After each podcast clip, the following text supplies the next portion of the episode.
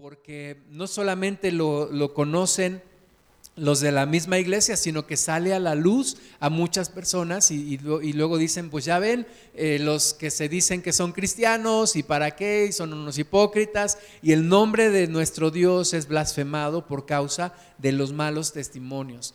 Cada que leemos en las noticias, ahora en la semana leí que un pastor había sido eh, designado o consignado más bien a las autoridades porque se le descubrió que había abusado de dos menores de edad.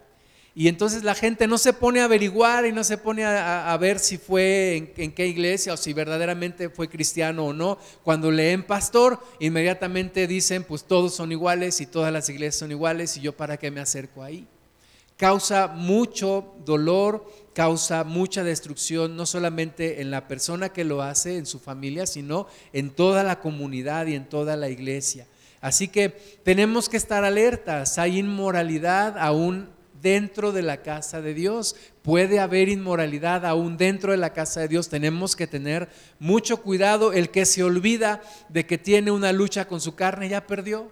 Ni tú ni yo nos podemos olvidar, tenemos una carne y tenemos una lucha con la carne que termina hasta cuándo? Hasta el día que entreguemos este equipo delante de Dios y vayamos con Él por la eternidad. Hasta ese día se terminará nuestra lucha con la carne. Antes no se acaba. Tenemos que ser conscientes de eso. Batallamos con la carne. Tenemos tentaciones, tenemos deseos de la carne. Hay que pelear con eso, hay que llenarnos del Espíritu. Cualquiera puede dejar de esforzarse y caer, especialmente yo aquí y ahora. Tengo que estar alerta. Tengo que ser cuidadoso de mi propia vida. Tengo que tener cuidado donde estoy, que escucho, que veo, que siento, qué emociones hay en mí, qué se va eh, tejiendo en mi corazón, qué cosas van creciendo dentro de mí. Vamos a ver el segundo libro de Samuel, capítulo 11, versículo 2, dice, aconteció al año siguiente, en el tiempo que salen los reyes a la guerra, que David envió a Joab y con él a sus siervos y todo Israel, y destruyeron a los amonitas y sitiaron a Rabá. Pero David se quedó en Jerusalén.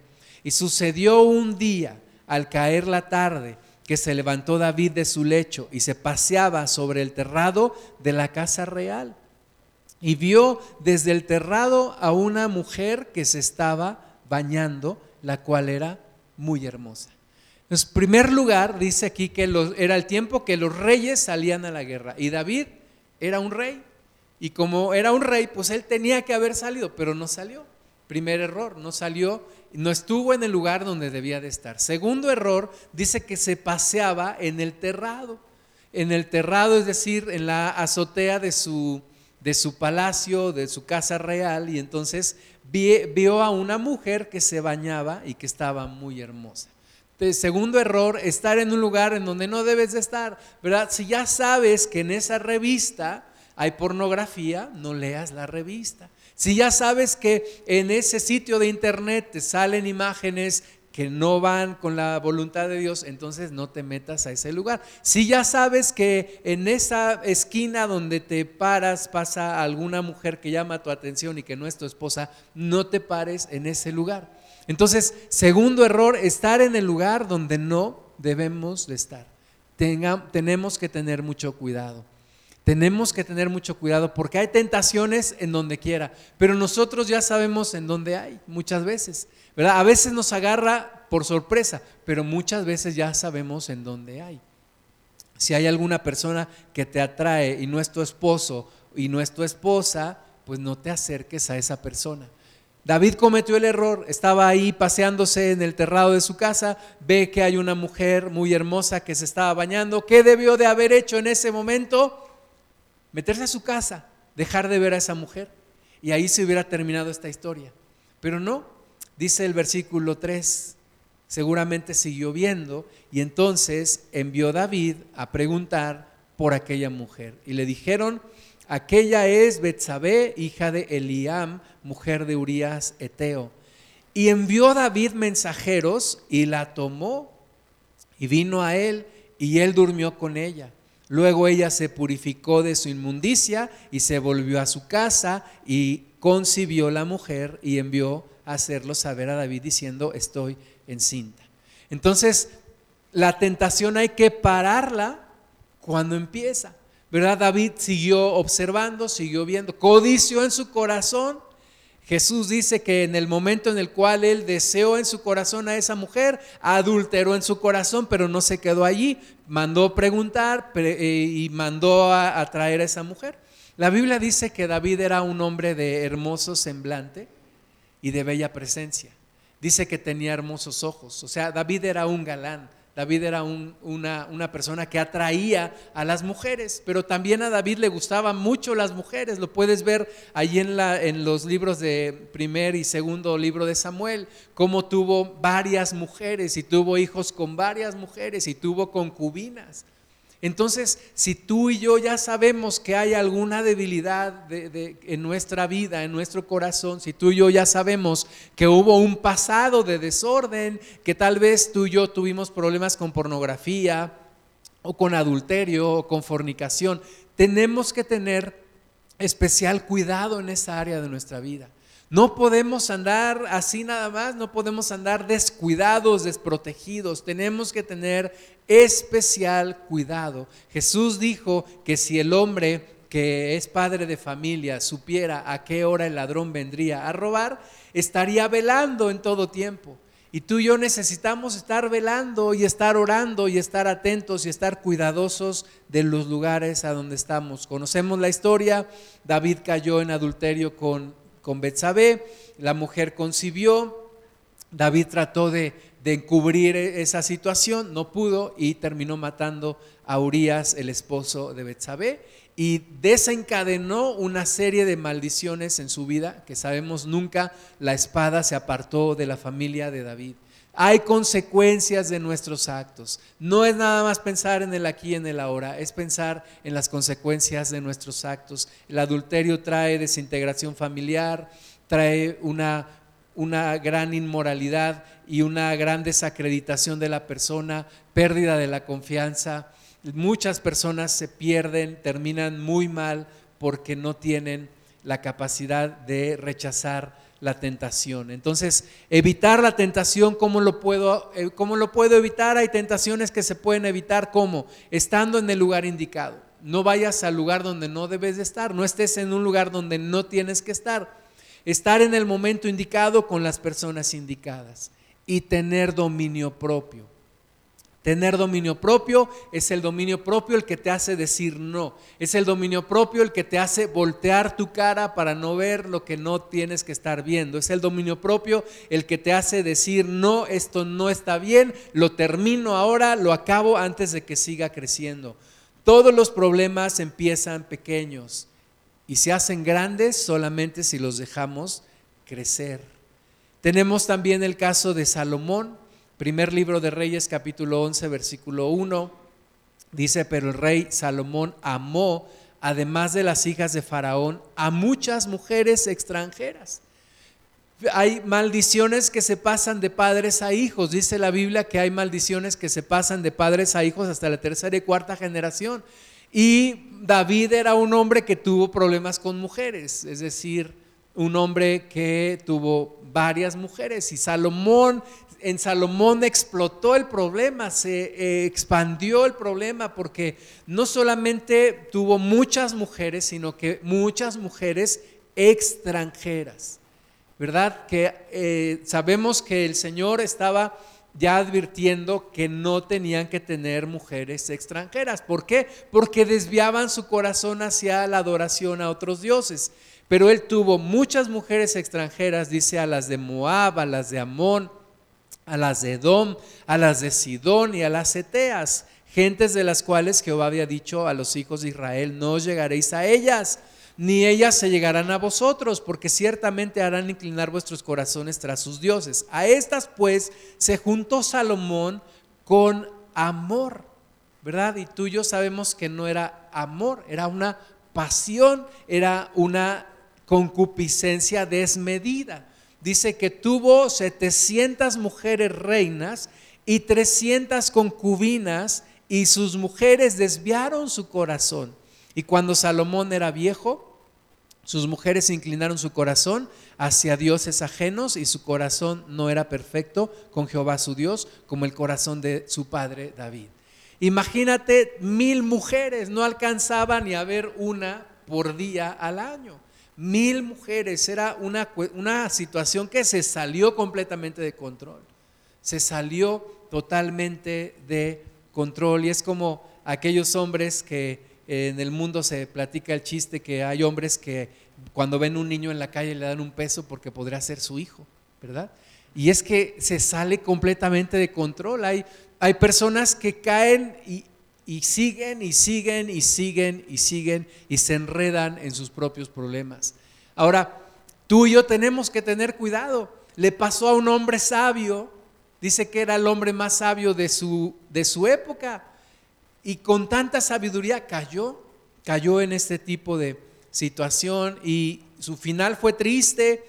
Eh, primer libro de Reyes 11.5 dice, porque Salomón siguió a Astoret, diosa de los Sidonios, y a Milcom, ídolo abominable de los amonitas, e hizo Salomón lo malo ante los ojos de Jehová, y no siguió cumplidamente a Jehová como David su padre. Entonces edificó Salomón un lugar alto a Quemos, ídolo abominable de Moab, en el monte que está enfrente de Jerusalén y a ídolo abominable de los hijos de Amón, y así hizo todas sus mujeres extranjeras, las cuales quemaban incienso y ofrecían sacrificios a sus dioses, y se enojó Jehová contra Salomón, por cuanto su corazón se había apartado de Jehová, Dios de Israel, que se le había aparecido dos veces y le había mandado acerca de esto que no siguiese a dioses ajenos, mas él no guardó lo que le mandó Jehová.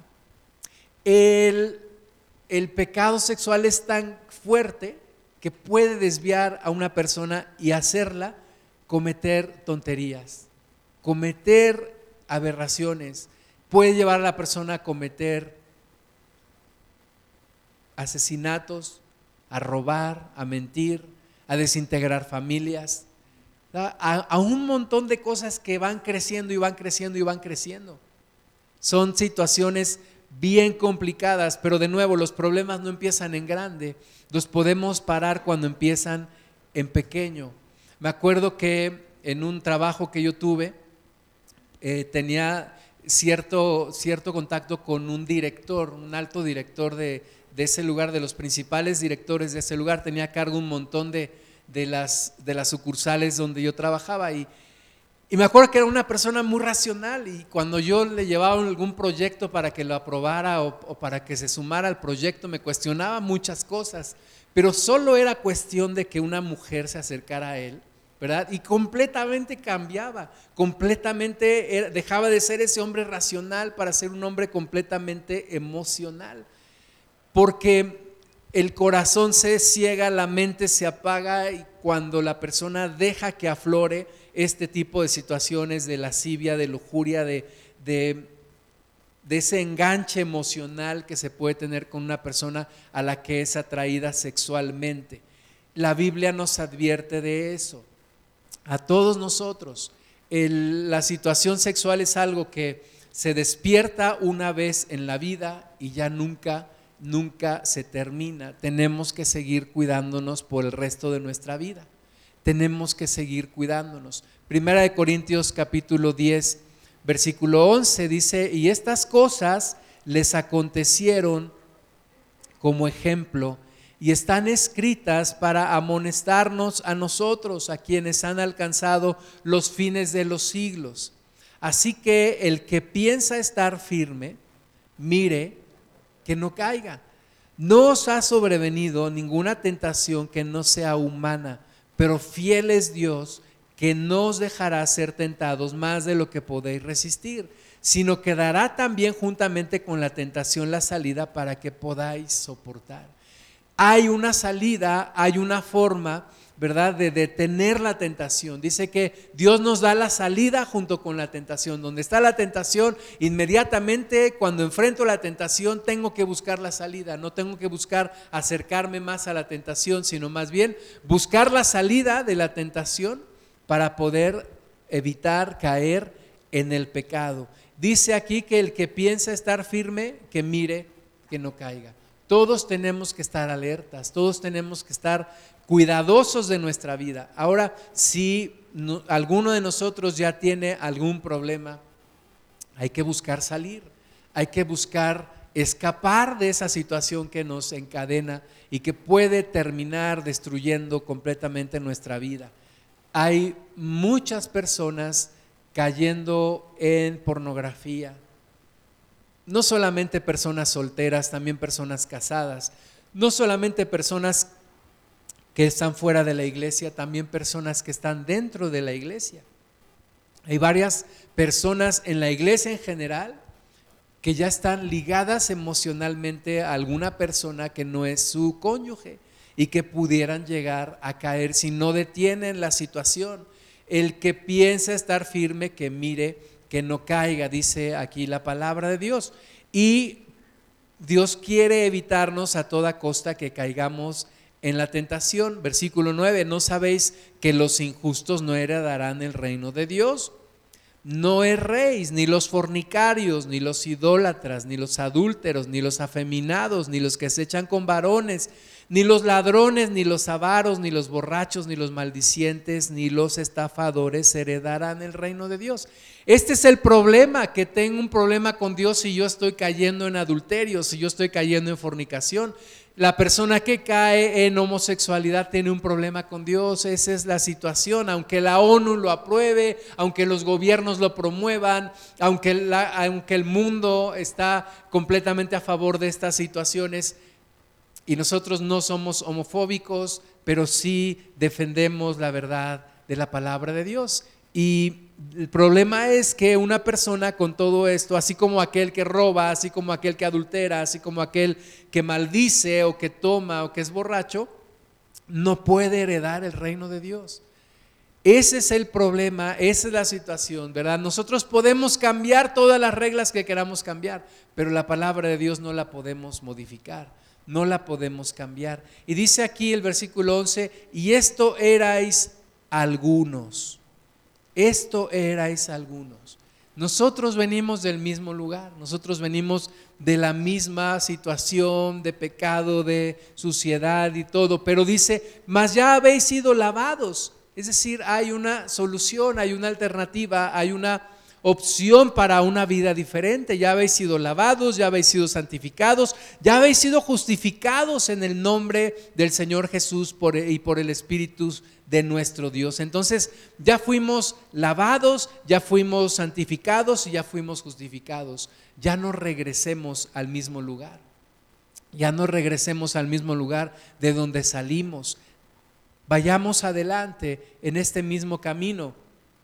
Versículo 12 sigue hablándonos del mismo tema. Todas las cosas me son lícitas, mas no todas me convienen. Todas las cosas me son lícitas, mas yo no me dejaré dominar de ninguna.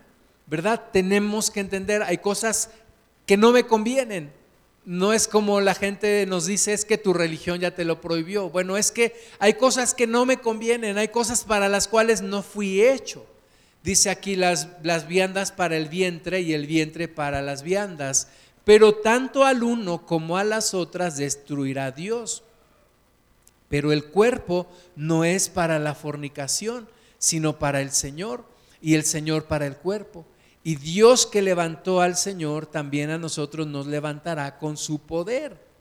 ¿No sabéis que vuestros cuerpos son miembros de Cristo?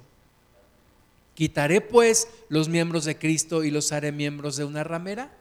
De ningún modo. ¿O no sabéis que el que se une con una ramera es un cuerpo con ella? Porque dice, los dos serán una sola carne.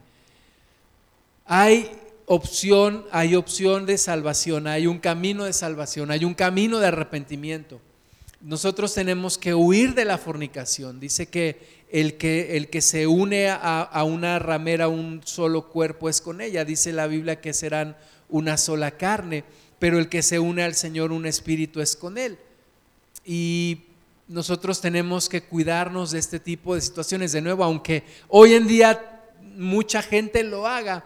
Platicaba con una persona de mi trabajo y me decía que acababa de ir a Las Vegas y, y me dice, es impresionante el tema de la prostitución en esa ciudad. Y bueno, tú sabes que la ciudad de Las Vegas se llama la ciudad del pecado. Y esta persona me decía, es impresionante la prostitución en este lugar. Bueno, hay lugares, hay países como Holanda en donde la prostitución es legal e incluso la persona que se dedica a la prostitución paga impuestos, el gobierno recibe impuestos por esa actividad. Se está haciendo normal, se está haciendo común, se está... Eh, viralizando, se está extendiendo la idea, pero la palabra de Dios nos dice no, no es una cuestión solamente del cuerpo, sino también del espíritu y es una cuestión eh, de agradar a Dios. No puedo quitar los miembros de Cristo para ofrecerlos a una ramera. Ahora, uno puede decir, bueno, pero esa persona con la que me estoy ligando no es una ramera. Pero tampoco puedes caer, quitar los miembros de tu cuerpo y entregarlos en una relación que no es grata delante de Dios porque no fuiste creado para eso. No fuiste creada para eso, no, eh, no estás creado, no estás creada para abusar de tu cuerpo, para deshonrar tu cuerpo, no estás creado o creada para caer en situaciones que a Dios no le agradan, estás ensuciando tu cuerpo y, no, lo, y no lo ves. Y a veces no somos conscientes de cuánto daño estamos haciéndonos y cuánto estamos ofendiendo a Dios. Versículo 17, pero el que se une al Señor, un espíritu es con él. Huid de la fornicación. Huid de la fornicación. Dios no nos manda a acercarnos a la tentación, nos manda a huir de la fornicación. Cualquier otro pecado que el hombre cometa está fuera del cuerpo, más el que fornica contra su propio cuerpo peca. Y más si tú y yo ya conocemos estas palabras, ya no tenemos, ya no tenemos ninguna excusa, ningún pretexto. ¿O ignoráis que vuestro cuerpo es templo del Espíritu Santo, el cual está en vosotros, el cual tenéis de Dios y que no sois vuestros? Porque habéis sido comprados por precio, glorificad pues a Dios en vuestro cuerpo y en vuestro espíritu, los cuales son de Dios. Glorifica a Dios en tu cuerpo. Hoy en día hay tanta publicidad, se venden esos llamados juguetes sexuales y pasas por lugares en donde hay tiendas de artículos para, para seguir alimentando la, la perdición de las personas. Y de nuevo, aunque todo el mundo lo haga, aunque sea común, tú y yo no podemos caer en ello. Tú y yo no podemos estar deshonrando nuestro cuerpo porque es templo del Espíritu. Soy templo del Espíritu, no puedo deshonrar mi cuerpo. Todo lo que Dios hace es para hacerte libre, pero todo lo que el diablo hace es para esclavizarte más. Y yo tengo que preguntarme, ¿lo que estoy haciendo me hace libre o me esclaviza? Lo que los hábitos que estoy teniendo me hacen libre o me van a esclavizar más. No puedo profanar el templo del Espíritu Santo que es mi cuerpo. Primera Corintios 7, 1. En cuanto a las cosas que me escribisteis, bueno le sería al hombre no tocar mujer. Fíjate, dice el, el, Espíritu Santo inspirando a Pablo, bueno le sería al hombre no tocar mujer. O sea, eh, Dios nos hizo personas sexuadas. Hay personas como Pablo que tuvieron el don de continencia. Él no, no se casó, él no tuvo una esposa, no anduvo tampoco en desorden sexual. Jesús no tuvo una esposa, Jesús no anduvo en desorden sexual tampoco, ¿verdad? No es malo casarse, lo que es malo es andar en desorden sexual. Entonces dice aquí, bueno le sería al hombre no tocar mujer, pero también dice la palabra, no es bueno que el hombre esté solo. Dice el versículo 2, pero por causa de las fornicaciones, cada uno tenga su propia mujer. Entonces, cada uno, dice, tenga su propia mujer y cada una tenga su propio marido. La monogamia viene a partir de que Cristo da su vida por nosotros. Ahí claramente en el Nuevo Testamento nos está diciendo cada uno tenga su propia mujer y cada una tenga su propio marido. Eh, ¿Verdad? El Antiguo Testamento, donde vemos que David tuvo varias mujeres, que Salomón tuvo varias mujeres, y vemos varios hombres que tuvieron varias mujeres. Bueno, el Nuevo Testamento nos deja en claro, cada hombre tenga su propia mujer y cada mujer tenga su propio marido.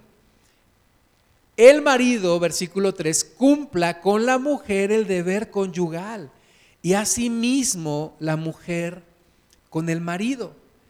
La mujer no tiene potestad sobre su propio cuerpo, sino el marido, ni tampoco tiene el marido potestad sobre su propio cuerpo, sino la mujer.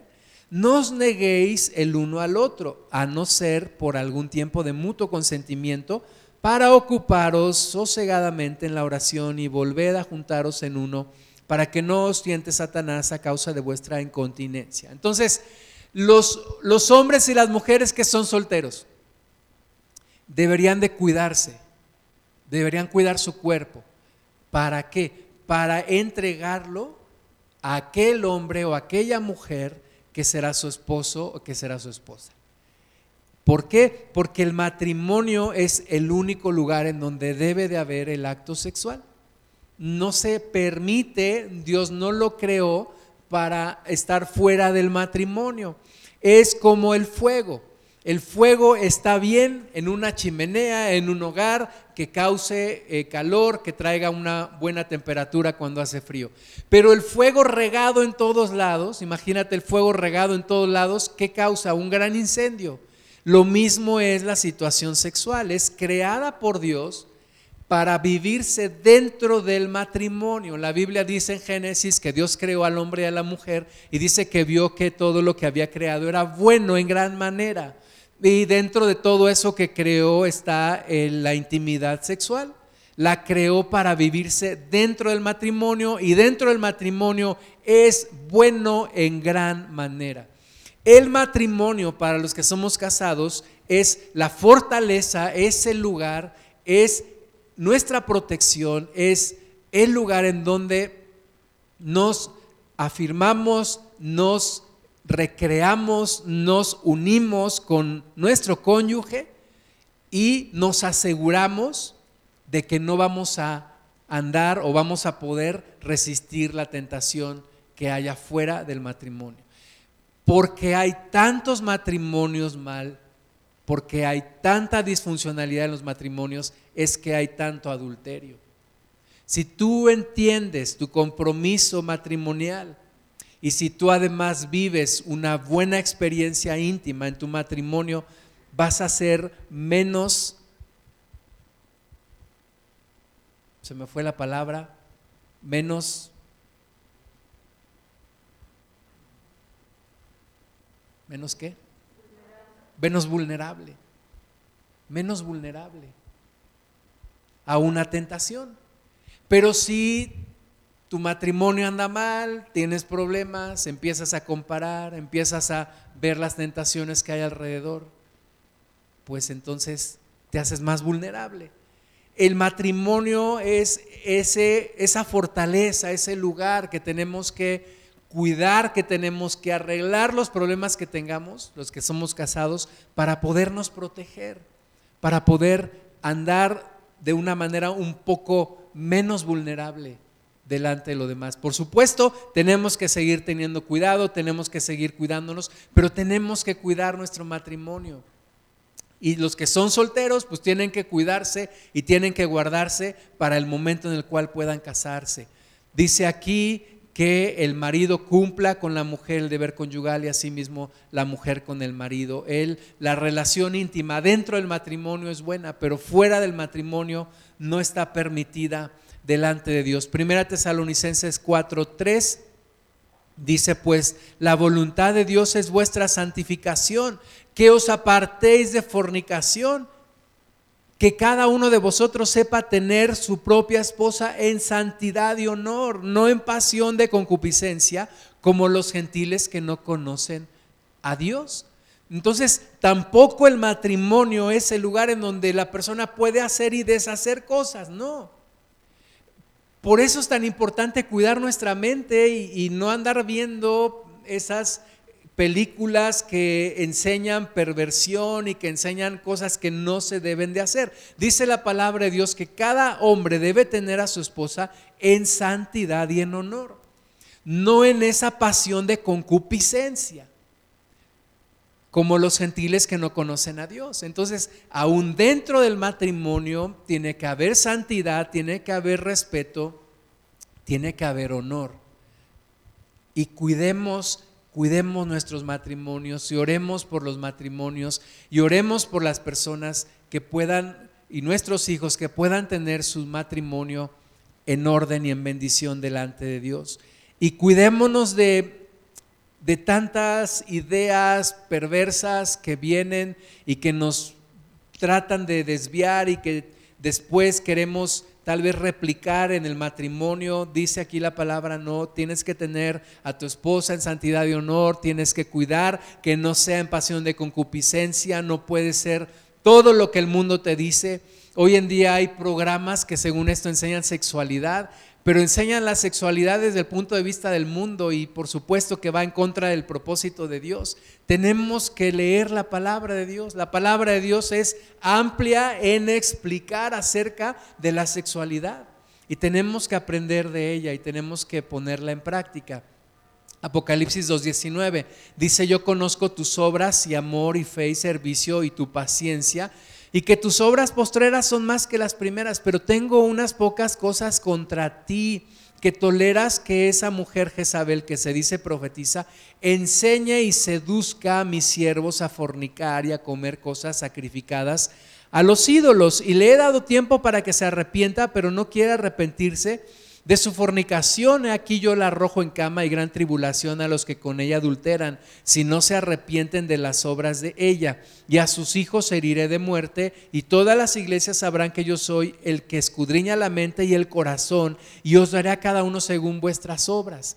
De nuevo, aún dentro de la iglesia se meten situaciones, se meten doctrinas. Nos está hablando aquí el Señor Jesús a la iglesia y dice que hay una mujer, una supuesta profetisa que enseña a, y, que seduce a los siervos para fornicar. ¿Verdad? Tú puedes decir, bueno, está hablando de una situación espiritual, pero muchas veces va ligada a la situación física. Tengamos cuidado con la seducción. Hay muchos programas que seducen, hay muchas ideas que seducen, hay personas que seducen. ¿Qué es la seducción? Pues es un encaminamiento, un proceso de atracción que va metiéndose de una manera sutil, que va que empieza con un estímulo y ese estímulo luego pasa al corazón, ese estímulo puede ser la vista, puede ser el oído, puede ser el olfato, puede ser el tacto, que pasa al corazón y se convierte en una codicia y esa codicia luego se convierte en una obsesión que no suelta a la persona, esa obsesión se convierte ya en una liga emocional y la persona empieza a hacer un plan para finalmente ejecutar el acto y entonces la concupiscencia atraída por la tentación da luz al pecado y el pecado da luz a la muerte. Es todo un proceso. Tenemos que cortarlo desde el inicio. Tenemos que tener cuidado en donde por donde paso, a quién frecuento, de qué manera hablo, qué me dicen, qué no me dicen, qué expresiones corporales y tengo que retirarme de todo eso que me causa un problema y que sé que está encaminándome hacia un lugar donde Dios no quiere que vaya. Segundo libro de Samuel capítulo 13 versículo 1 dice, aconteció después de esto que teniendo Absalón hijo de David una hermana hermosa, que se llamaba Tamar, se enamoró de ella. Amnón, hijo de David. Y estaba Amnón angustiado hasta enfermarse por Tamar, su hermana, pues por ser ella virgen le parecía a Amnón que sería difícil hacerle cosa alguna. Qué situación tan difícil, ¿verdad? Que Tamar, yo me imagino que Tamar no le dio lugar a Amnón, pero Amnón estaba atraído por esta mujer atraído sexualmente por su media hermana. Y él la veía, y él la observaba, y él la codiciaba. hermanas y hermanos, tenemos que tener cuidado. Tienes que saber quién a tu alrededor se siente atraído por ti. ¿Quién a, tu alrededor se siente atraído por ti que, y que no es una persona que te conviene hacer una relación porque si eres casado o eres casada, por supuesto que no. Si eres soltero, también tienes que tener cuidado porque te puede meter en problemas y te puede llevar a una situación que no será de bendición para tu vida. Amnón estaba obsesionado por Tamar. Tan obsesionado, dice aquí, que hasta estaba enfermo por su, por su media hermana Tamar. Estaba obsesionado y le quería hacer algo, pero dice que era difícil porque era una mujer virgen. Y en la, en la cultura judía, en la ley, estaba claramente que no podías deshonrar a una virgen. Había un castigo sobre aquel que lo hacía. Era una, una cuestión de deshonra y Amnón lo sabía. Versículo 3, pero tenía un amigo que se llamaba Jonadab, hijo de Simea, hermano de David. Y Jonadab era hombre muy astuto y éste le dijo, hijo del rey, ¿por qué de día en día vas enflaqueciendo así? No me lo descubrirás a mí. Y Amnón le respondió, yo amo a Tamar, la hermana de Absalón, mi hermano. Y Jonadab le dijo, acuéstate en tu cama y finge que estás enfermo. Y cuando tu padre viniere a visitarte, dile, te ruego que venga mi hermana Tamar para que me dé de comer y prepare delante de mí alguna vianda, para que al verla yo la coma de su mano. Esto es lo que pasa cuando le pides consejo al mundo, cuando le pides consejo a alguien que no está en la voluntad de Dios. ¿Verdad? Le dice, ah, pues mira, no hay ningún problema, pues le deje todo un plan y le dice, esta es la forma en la que tú puedes llegarte a esa mujer. Por supuesto, de una manera ilícita delante de Dios y cometiendo un delito y haciendo algo completamente deshonroso. Y entonces él sigue el consejo, versículo 6, acostó pues Abnón y fingió que estaba enfermo y vino el rey a visitarle y dijo Abnón al rey, yo te ruego que venga mi hermana Tamar y haga delante de mí dos hojuelas para que coma yo de su mano. Y David envió a Tamar a su casa diciendo, ve ahora a casa de Abnón tu hermano y hazle de comer. Aquí hago un paréntesis, ¿verdad? David debió de haber dicho, oye, ¿por qué? No, no sabes qué, que no, que te haga de comer a alguien más. Mm, pero, pero por supuesto que ella no. ¿Por qué? Por el simple hecho de que es mujer y tú eres hombre y a ti te gustan las mujeres y a ella le gustan los hombres. Tenemos como padres también la obligación de cuidar a nuestros hijos y a nuestras hijas. En, esta, en medio de este tiempo en donde parece que los jóvenes pueden hacer lo que quieran, los adultos tenemos que protegerlos y tenemos que estorbarles y tenemos que decirles. ¿Por qué? Porque si no las cosas crecen y terminan una tragedia mi esposa y yo, desde que mis hijos nacieron, acordamos una cosa y dijimos, nuestros hijos nunca van a dormir en la, casa de alguno de sus amiguitos. Ni aunque haya una pijamada, ni aunque haya una fiesta, ni aunque haya lo que haya. Nunca vamos a permitir, y así lo hicimos, nunca permitimos, hasta que ya fueron grandes de edad y bueno, ahora ya están en un campamento y todo, pero nunca permitimos que durmieran en un lugar fuera de nuestra casa por alguna situación. ¿Por qué? Porque tú sabes que ahí es donde muchas cosas pasan, muchos abusos ocurren en esas situaciones. Hay un pastor que dice, yo no voy a estar nunca en un lugar a solas con una mujer que no sea o mi esposa o mi mamá o mi hermana. ¿Por qué? Porque me gustan las mujeres. Y entonces no puedo estar en un lugar a solas con una mujer. Tenemos que ponerle reglas a las situaciones tenemos que vivir alertas. David debió haber dicho a Amnón, sácate a volar, nada de que tu hermana va a ir a cocinarte. No, ¿por qué no? Porque no, porque es una mujer. Pero bueno, él, cometió el error y entonces dice el versículo 7, David envió a Tamar a su casa diciendo, ve ahora a casa de Amnón tu hermano y hazle de comer. Y fue Tamar a casa de su hermano Amnón, el cual estaba acostado, y tomó harina y amasó e hizo hojuelas delante de él y las coció. Tomó luego la sartén y la sacó delante de él, mas él no quiso comer. Y dijo Amnón, echad fuera de aquí a todos, y todos salieron de allí. En ese momento Tamar debió haber salido también. Tú y yo tenemos que enseñarle a nuestros hijos a detectar las situaciones de peligro. Oye, está, está echando fuera a todos de la casa, en ese momento me salgo también. Tú y yo tenemos que aprender a huir de la tentación. está echando a todos fuera de la oficina, yo también me salgo, yo también me voy, porque ahí puede ocurrir algo. Tenemos que ser inteligentes, tenemos que huir de la tentación. Versículo 10, entonces Amnón dijo a Tamar, trae la comida a la alcoba para que yo coma de tu mano.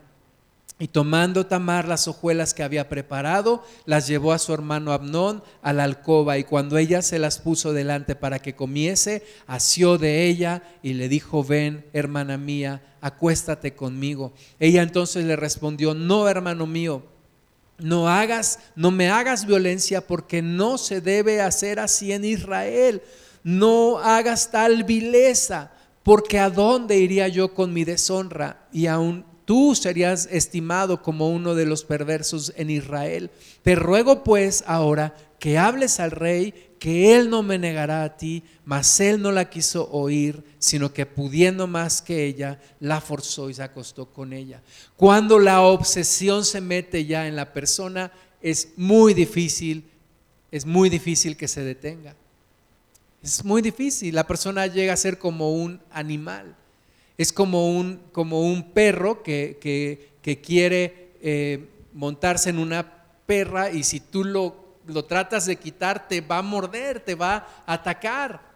Así, así puede llegar a ser una persona, un, un, hombre o una mujer, cuando ya está obsesionada con la tentación, la quiere. Abnón, aunque su hermana le rogaba, no no la dejó y se acostó con ella. Esa es la realidad que vivimos. Esta es la realidad en la que estamos. Y por eso tenemos que cuidarnos. Y por eso tenemos que cuidar a los demás y a nuestra familia y a nuestros hijos. Y los hombres tenemos que cuidar a, nuestra esposa y las mujeres tienen que cuidar a su esposo. Porque esto es lo que vivimos. Imagínate, esto ocurrió hace ya varios miles de años. Imagínate el día de hoy el día de hoy que las cosas están tan normalizadas, tan común, tan normal, estamos viviendo en, una situación muy, muy peligrosa, como dice la Biblia. Versículo 15, luego la aborreció Abnón con tan gran aborrecimiento que el odio con que la aborreció fue mayor que el amor con que la había amado. O sea, no era amor, la, la llegó a odiar quiso, obtuvo lo que quiso y entonces la aborreció.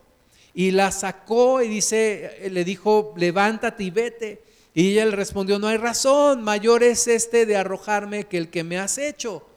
La ley decía que si una persona, un hombre deshonraba a una virgen, tenía que pagar el daño y tenía que hacerse cargo y tenía que casarse con esa mujer. Amnón repudió a Tamar, mas él no quiso ir, sino que llamando a su criado que le servía, le dijo, échame a esta fuera de aquí y cierra tras ella la puerta. Y llevaba a ella un vestido de diversos colores que traje que vestían las hijas de los vírgenes de los reyes las hijas vírgenes, perdón, de los reyes. Su criado pues la echó fuera y cerró la puerta tras ella. Entonces Tamar tomó ceniza y la esparció sobre su cabeza y rasgó la ropa de colores que estaba vestida y puesta su mano sobre su cabeza se fue gritando. El problema, el problema del pecado sexual es que echa a perder la vida de las personas. Es decir, no estamos hablando de animales que, que se que se montan uno sobre la otra y que, y que ya es una cuestión natural. Acá estamos hablando de personas que, que tenemos sentimientos, Estamos hablando de personas que tienen relaciones familiares. Estamos hablando de personas que tienen hijos o que tienen hijas. Estamos hablando de personas que tienen emociones. Estamos hablando de personas que tienen sentimientos y que no fuimos creados para andar viviendo de, de relación sexual en relación sexual. No fuimos creados para eso. Fuimos creados para tener una sola persona que conoce nuestro cuerpo en toda nuestra vida. Una sola persona, si eres hombre, una sola mujer y si eres mujer, un solo hombre para toda tu vida. Ese es el diseño de Dios. Oye, sí, que hay muchas cosas que pasan y que hay muchas cosas que vivimos y que hay muchas cosas que nos lastimaron y que tenemos un pasado todos, sí, pero tenemos que retomar el diseño original. Y, el diseño original es que yo no fui hecho para andar en la promiscuidad. El diseño original es que yo no fui hecho para andar ensuciando y deshonrando mi cuerpo. Esta mujer Tamar le echaron a perder su vida.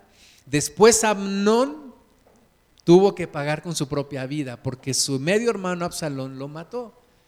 Entonces hay consecuencias. ¿Verdad? Aunque el mundo quiera regular lo irregulable y legalizar lo, lo, ilegable, pues hay consecuencias. Hay consecuencias de nuestros actos y cuando vivimos fuera de la voluntad de Dios, lo vamos a pagar. Según 1 Timoteo 5, 1 y 2 nos dice que a las, a las hermanas jovencitas hay que tratarlas como a hermanas con toda pureza con toda pureza. Dentro de la iglesia tiene que haber pureza en nuestro trato. Tiene que haber pureza en nuestro trato. Había momentos en la, en la iglesia, en, general en la iglesia, en donde decíamos, vamos a tomarnos de, las manos y vamos a orar. Y, y, yo de repente ya no hago ese tipo de invitaciones porque no estoy hablando de aquí, de nadie en particular, pero hay casos y viví casos en la iglesia donde yo nací, en donde hombres tomaban las manos de las hermanas y empezaban a, hacerse sentir algo que ya no era sano sentir. Entonces, mucho cuidado con el trato con las hermanas, mucho respeto en el trato con las jovencitas, con las hermanas, con las mujeres. Tenemos que tener mucho respeto. Romanos 1.24 nos dice que por lo cual también Dios les entregó a la inmundicia en las concupiscencias de sus corazones, de modo que deshonraron entre sí sus propios cuerpos, ya que cambiaron la verdad de Dios por la mentira, honrando y dando culto a las criaturas antes que al Creador, el cual es bendito por los siglos. Amén. Es, ese es el problema. venimos de una naturaleza caída en donde la concupiscencia inundó nuestros cuerpos y entonces dice que Dios, Dios entregó a la humanidad a la inmundicia. Deshonraron sus propios cuerpos. De ahí venimos tú y yo, Romanos 1.26. Por esto Dios los entregó a pasiones vergonzosas, pues aún sus mujeres cambiaron el uso natural por el que es contra naturaleza y de igual modo también los hombres, dejando el uso natural de la mujer, se encendieron en su lascivia unos con otros, cometiendo hechos vergonzosos hombres con hombres y recibiendo en sí mismo la retribución debida a su extravío. Es normal para el mundo, para Dios no está bien. Estuvimos el viernes en unas oficinas de gobierno y pues es el es o fue el mes del orgullo gay y entonces ahí en la oficina de gobierno en los elevadores estaba la explicación de lo que significan las siglas LGTBT, no sé qué tanto sigue. Y yo me quedé leyendo ahí porque la verdad es que no, no, no sabía yo la diferencia entre todas las modalidades que hay, pero, pero todo eso al final delante de Dios se llama perversión. Se llama perversión, no, no es que eh, yo tenga algo en contra de, una persona que está dentro de ese movimiento, que practica la homosexualidad, como no tengo odio por una persona que se emborracha o, alguien que roba, más que tener cuidado de ese tipo de personas, pero la cuestión es que hay una falta de identidad y todo esto viene de una mente reprobada, que Dios los entregó a pasiones vergonzosas. Y no estoy de acuerdo en que un niño a los ocho años decida si quiere ser niño o si quiere ser niña. ¿Por qué? Porque a esa edad, bueno, no saben ni siquiera lo que tienen que comer y no saben ni siquiera las cosas básicas de, la vida. ¿Y cómo puede un niño o una niña eh, guiado por un perverso, una, una pervertida o un pervertido, indicarles, bueno, pues mira, tú no eres niño, ahora vas a ser niña, o a la niña tú ya no eres niña, ahora vas a ser niño. Por supuesto que no estoy de acuerdo con eso y la palabra de Dios me dice que no puedo estar de acuerdo con eso. Versículo 28, y como ellos no aprobaron tener en cuenta a Dios, Dios los entregó una mente reprobada para hacer cosas que no convienen, no conviene. Estando atestados de toda injusticia, fornicación, perversidad, avaricia, maldad, llenos de envidia, homicidios, contiendas, engaños, malignidades, murmuradores, detractores, aborrecedores de Dios, injuriosos, soberbios, altivos, inventores de males, desobedientes a los padres, necios, desleales, sin afecto natural, implacables, sin misericordia quienes habiendo entendido el juicio de Dios que los que practican tales cosas son dignos de muerte, no solo las hacen, sino que también se complacen con los que las practican. Entonces, ¿de dónde viene todo esto? De una mente reprobada. ¿Y por qué viene la mente reprobada? Porque no tuvieron en cuenta a Dios y no le dieron la honra. De allí viene toda la cadena de descomposición. Y hoy nosotros nos encontramos en medio de este mundo donde o nos dejamos llevar por la corriente o nos afirmamos en la palabra de Dios y tenemos cuidado de no caer en todo este tipo de cosas porque estamos expuestos a ello. Voy a terminar ya con esta historia y tal vez una cita más, pero esta historia está, está fuerte y llenó de indignación a todo un pueblo, a toda una nación en su momento. Jueces 19, 22. Pero cuando estaban gozosos, ¿verdad? Nos habla de un levita que tiene una concubina, la concubina le es infiel, la concubina se regresa a casa de su padre. El levita dice, la amo y voy a regresar y voy a ir por ella y la voy a buscar. Y entonces la va a buscar a casa de su padre, la convence y regresan a su casa. Y van camino a su casa cuando les agarra la noche y entonces se quedan en una ciudad dentro de una de las tribus de Israel. Y entonces un hombre les ofrece quedarse en su casa. Y entonces ya estaban ahí en su casa, dice el versículo 22, pero cuando estaban gozosos, he aquí que los hombres de aquella ciudad, hombres perversos, rodearon la casa, golpeando a la puerta, y hablaron al anciano, dueño de la casa, diciendo, saca al hombre que ha entrado en tu casa para que lo conozcamos.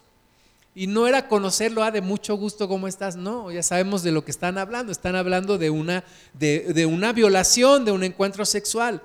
Y salió a ellos el dueño de la casa y les dijo, no, hermanos míos, os ruego que no cometáis este mal, ya que este hombre ha entrado en mi casa, no hagáis esta maldad. Versículo 24. He aquí mi hija virgen y la concubina de él. Yo os la sacaré ahora, humilladlas y haced con ellas como os parezca. Y no hagáis a este hombre cosa tan infame. Mas aquellos hombres no le quisieron oír.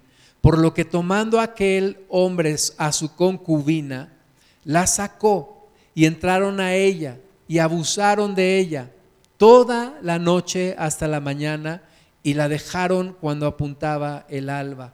Y cuando ya amanecía, vino la mujer y cayó delante de la puerta de la casa de aquel hombre donde su señor estaba hasta que fue de día.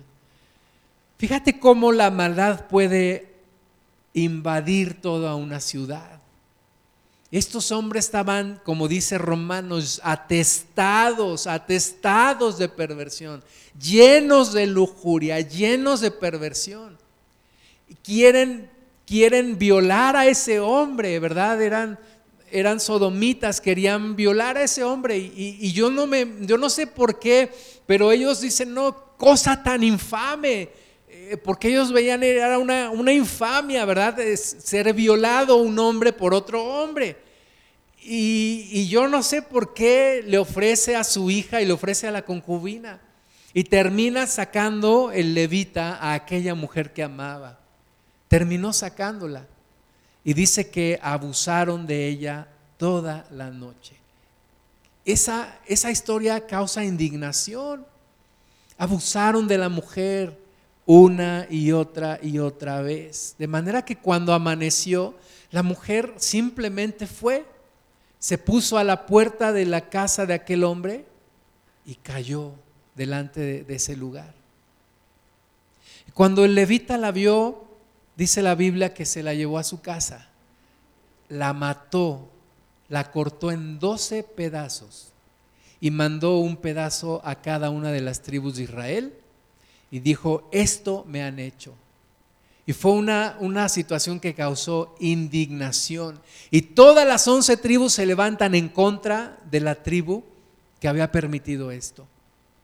Y tú y yo hoy en día, todos los días leemos que secuestraron a tal mujer, que violaron a tal mujer, que se encontró el cuerpo de aquella mujer, que feminicidio, y, y se nos está haciendo normal. Y decimos, ah, sí, una, una historia más. Cuando que debe causar indignación. Debe causar indignación en nuestro corazón y debemos de estar orando. Ahí está nuestro lugar de nuestra batalla, en oración, estar reprendiendo todo esto que estamos viendo todos los días. Estos hombres se levantaron en, en, guerra por una mujer que había sido abusada, que habían cometido una gran infamia en contra de esta mujer. Y tú y yo tenemos que despertarnos y tenemos que, que orar, porque esto no puede estar pasando. Tenemos que orar por nuestras hijas, orar por nuestros hijos, orar por nuestras mujeres, mujeres orar por sus hombres, orar por, por, unos por otros, estarnos cubriendo y estar orando porque esta maldad ha crecido tanto, tanto, tanto. Y tú y yo estamos aquí para orar para que todo esto se detenga y la gente pueda entender. Esto no es más que la consecuencia de nuestros actos y de dejar a Dios y de decir, pues aquí no hay reglas y cada quien haga lo que quiera. Y no se puede vivir así sin consecuencias.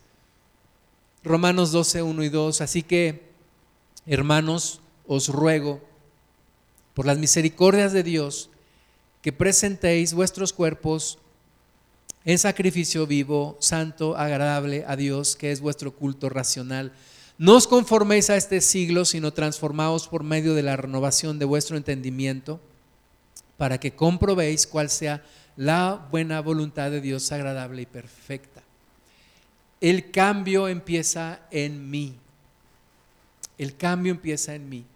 Estábamos en un congreso de hombres en una ocasión y se nos hizo un llamado para ofrendar para un ministerio que se dedica a predicarle a mujeres que son esclavizadas sexualmente, mujeres que son engañadas y que son llevadas a lugares para ejercer la prostitución y que de ahí es muy difícil que salgan. Y este ministerio les comparte y muchas veces arriesgan su vida para sacarlas de, esa vida a, las que quieren.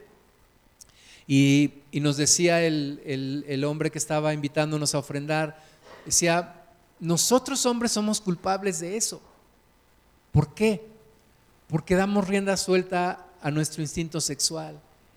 Y muchos consumen pornografía. Y muchos contribuyen a todo esto. Y muchas mujeres son esclavizadas también para generar material de pornografía. Entonces el cambio empieza en mí. El cambio empieza conmigo. Dice aquí la palabra de Dios que ofrezca mi cuerpo en sacrificio vivo y santo, agradable a Dios. Y yo tengo que venir delante de Dios y pedirle perdón por todo lo que yo he hecho y que mi pasado no me arrastre y no me, no me obligue a seguir la misma corriente, sino que en este momento yo no me conformo a este siglo y vengo a la renovación de mi entendimiento y de mi corazón para ser completamente libre. Vamos a orar, vamos a ponernos de pie, vamos a ponernos a cuentas con nuestro Dios. Vamos a pedirle que nos perdone y que nos ayude y que ayude este, este mundo, esta nación. Señor, venimos ante ti pidiéndote perdón, Padre, y, mostrando nuestro cuerpo, pero también nuestra mente y nuestro corazón, Señor, pidiéndote que traigas un cambio en nuestras vidas. Perdónanos todo pecado, perdónanos, Señor, toda maldad y límpianos, Jesús. Tú sabes lo que cada una y lo que cada uno de nosotros está viviendo y en qué grado somos tentados y en qué medida somos tentados y en qué medida, Señor, hemos sido esclavizados ya. Padre, te pedimos que nos ayudes, que nos renueves, que nos limpies, que nos perdones, que nos laves. Señor, no queremos ser personas con esa mente reprobada, no queremos estar atestados de toda inmundicia y de todo pecado, no queremos estar atestados de, de tanta cosa, Señor. Perdónanos y límpianos, Señor, y ayúdanos a no regresar a ese lugar del cual tú nos has sacado. Padre, transforma nuestro corazón, limpia nuestra vida. Señor, yo te pido también que tengas misericordia de los niños, de los jóvenes, de las jóvenes, de los muchachos, de las muchachas, de las niñas, de los niños, Señor.